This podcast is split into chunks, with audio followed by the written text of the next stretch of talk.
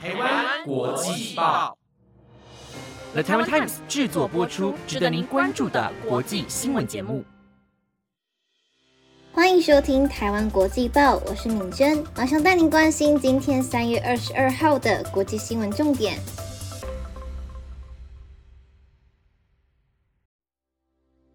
各位听众朋友们，晚安！马上带您关心今天的新闻内容，包括 INF 批准声援斯里兰卡总统表示，逐步解除进口管制；美财长耶伦信心喊话，银行业正恢复稳定；西藏海关误认移工刁难，印尼前总统居女控诉文先波；重度厌女、种族歧视、恐同，伦敦警察厅丑闻连环爆，民众愤怒要求改革。增加对中枢油气，普廷表示将建西伯利亚力量二号管线。那如果你对以上新闻内容有兴趣的话，那就请你继续听下去吧。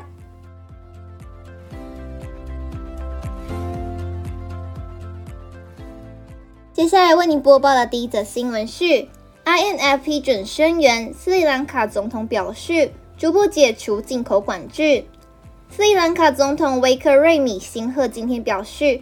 国际货币基金批准为斯里兰卡提供最多达七十亿美元的救援贷款，斯里兰卡将逐步解除货物进口限制。维克瑞米辛赫今天透过推特证实，INF 执行董事长已经批准斯里兰卡的经济重建方案。允许斯里兰卡向 INF 及国际金融机构取得最多七十亿美元的贷款。维克瑞米辛赫为此向国际伙伴表示感谢，并承诺斯里兰卡将透过审慎的财政管理以及大刀阔斧的改革，让斯里兰卡经济回到长远发展的轨道上。另一方面，他今天也在一场全国转播的电视谈话中说。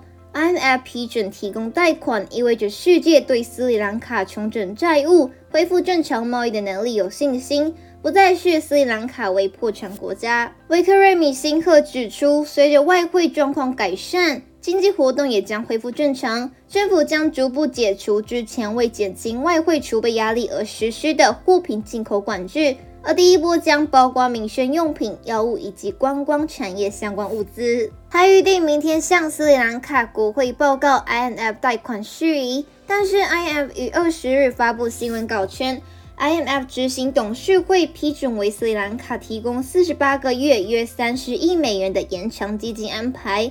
旨在协助斯里兰卡恢复宏观经济稳定以及债务永续性。斯里兰卡去年陷入七十年来最严重的经济危机，燃料、粮食及药品严重短缺，引发民众暴乱，闯入总统府。当时的总统马辛达拉贾帕克萨一度出逃他国。维克瑞米辛赫接任后，祭出多项严格公共支出削减措施，以稳定经济，并寻求 IMF 援助度过经济难关。接下来，下一则新闻带您关心的是，美财长耶伦信心喊话，银行业正恢复稳定。美国财政部长耶伦今天将在会议中发表谈话，称系国银行和对加密货币产业友好的商业银行 Signature Bank 近日倒闭，引发银行业担忧之后。美国银行业正恢复稳定，近期的银行倒闭潮已引发信任危机，许多类似规模银行的客户纷纷撤回资金，并将其转入更大的金融机构。这些机构被认为大到不能倒，一旦他们面临危机，政府一定会出手救援。尽管如此，耶伦强调，在当局采取相对的应应措施提振信心并遏制危机蔓延之后，区域银行的存款外流总量已经恢复稳定。根据法新社所见，耶伦即将在美国银行家协会华盛顿特区峰会上发布的演讲稿。他说：“为保护更广泛的美国银行体系，我们的干预是必要的手段。如果规模较小的机构面临持续蔓延的挤兑风险，也可能需要采取类似行动。”耶伦指出：“我相信我们的行动已经降低更多银行倒闭的风险，且他坚称美国银行体系仍然稳健。”虽然经历上周的动荡后，美国与欧洲股市昨天已经出现反弹，分析师认为投资人的态度仍然相当的谨慎。耶伦在演说中将试图向银行家保证，财政部将致力维护社区和地区金融机构的健康和竞争力。他说：“你们应该放心，我们会对情绪保持警惕。”接下来下一则新闻带你关心的是，西藏海关误认移工刁难，印尼前总统之女控诉文先波。印尼前总统瓦西德的女儿在推特上分享，她之前从台湾回到印尼时，被海关人员误认为是移工，对方不仅口气差，还弄乱她的行李。他认为海关不应该如此恶劣的对待移工。督导海关的印尼财政部今天对此道歉，并允诺会改善服务。根据印尼有线新闻网报道，印尼前总统阿卜杜拉赫曼瓦西德的女儿艾丽莎瓦西德昨天在推特上分享2019年至2020年间与印尼海关发生的不愉快经验。消息一出，引发印尼各大媒体报道，社群网站也热烈讨论。他在推特上指出，有次我从台湾参加会议回来，在印尼雅加达国际机场时，被带去里面的检查室。海关问我：“你是从台湾工作回来吗？你在那里工作多久了？你带了什么？”打开行李箱，艾丽莎打开行李箱，并把护照交给海关人员。对方问她在台湾待多久，并质疑为何只待三天就有一个大行李箱。接着质问他：“你买了什么？你赚了多少钱？你是做什么的？”艾丽莎回答：“会议。”艾丽莎写道：“该名海关人员问他是否常出国，他回答：“是的。”你可以翻阅我的护照。对方说：“为何你常出国？你做什么？”他回答：“非政府组织。”接着才获准离开。根据艾丽莎描述，海关人员把他的行李箱翻得乱七八糟，态度极为恶劣且语带讽刺，让他非常生气。事实上，艾丽莎会分享这段经历，是因为日前传出一名远赴日本比赛夺冠的印尼运动员入境时，被海关要求要支付四百万印尼盾（相当于新台币八千元）的关税费用。针对艾丽莎的遭遇，印尼财政部今天为此道歉，并坦诚每位海关人员的服务仍不够理想，将会致力于改善服务。财政部长专业尤斯提努斯向印尼点滴网说。海关总署有很好的服务标准，且符合国际礼节。我们坦诚这样的做法不够理想，将会致力于改善服务。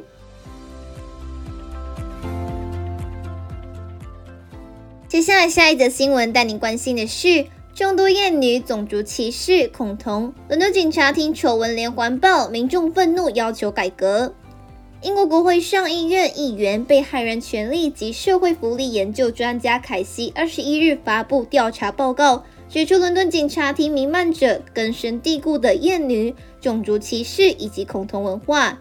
凯西表示，伦敦警察厅默许职场霸凌事件反复发生，不仅让女性及少数族裔职员沦为受害者。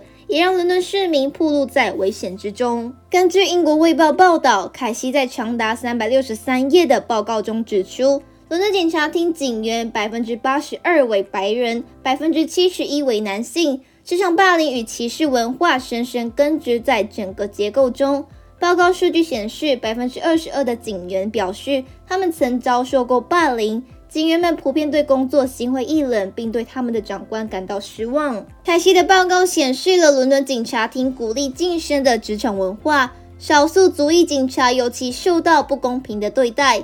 一名穆斯林警察表示，自己放在置物柜的靴子里面曾被塞满培根。一名锡克教警察则说自己的胡子曾被同事剪掉。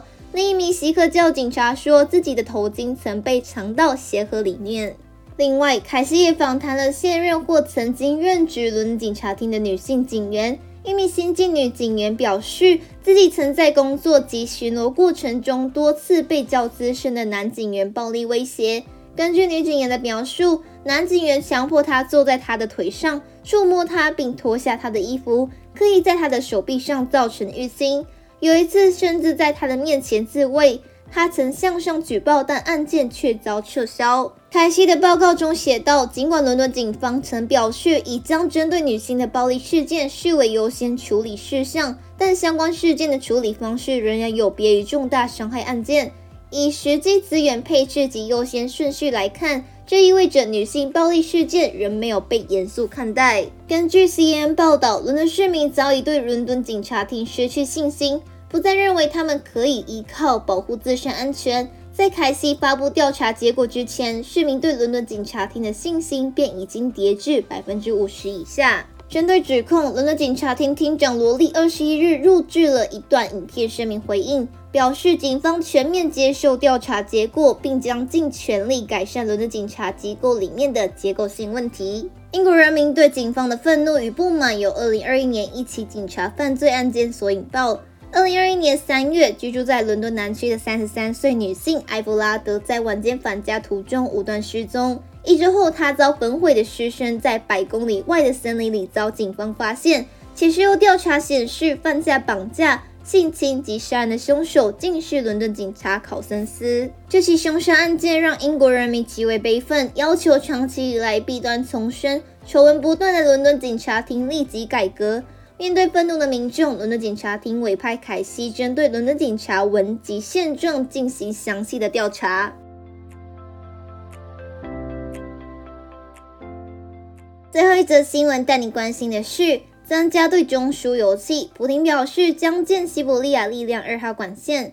俄罗斯总统普京今天与中国国家主席习近平会谈后表示，俄国、中国与蒙古已就计划中的西伯利亚力量二号管线达成所有的协议。莫斯科准备增加对中国输出天然气。普京也表示，莫斯科当局准备协助中国企业取代为乌克兰冲突离开俄罗斯的西方公司。西伯利亚力量二号管线每年将从俄罗斯经由蒙古输送五百亿立方公尺天然气至中国。这个构想多年前就已经提出，但因为俄国为让中国取代欧洲成为其主要天然气客户，增加了急迫性。俄罗斯天然气工业公司已根据一项为期三十年、总额高达四千亿美元的协议，从二零一九年底透过西伯利亚力量管线向中国供应天然气。这条管线长达约三千公里。俄罗斯对中国的天然气出口仍仅需二零一八至二零一九年对欧洲出口破纪录一千七百七十亿立方公尺的一小部分。自二零二二年二月俄罗斯全面入侵乌克兰以来，俄对欧洲天然气出口急转直下，二零二二年仅约六百二十亿立方公尺。普林今天表示，俄罗斯对中国的天然气出口在二零三零年前至少会达到每年九百八十亿立方公尺。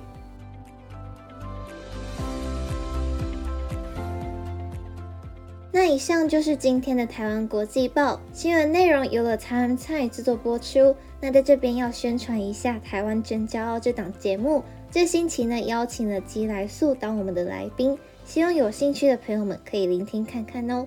如果有任何的想法，都欢迎在 Apple Podcast 或者是 IG 私讯我们哦。感谢大家的收听，我们下次见。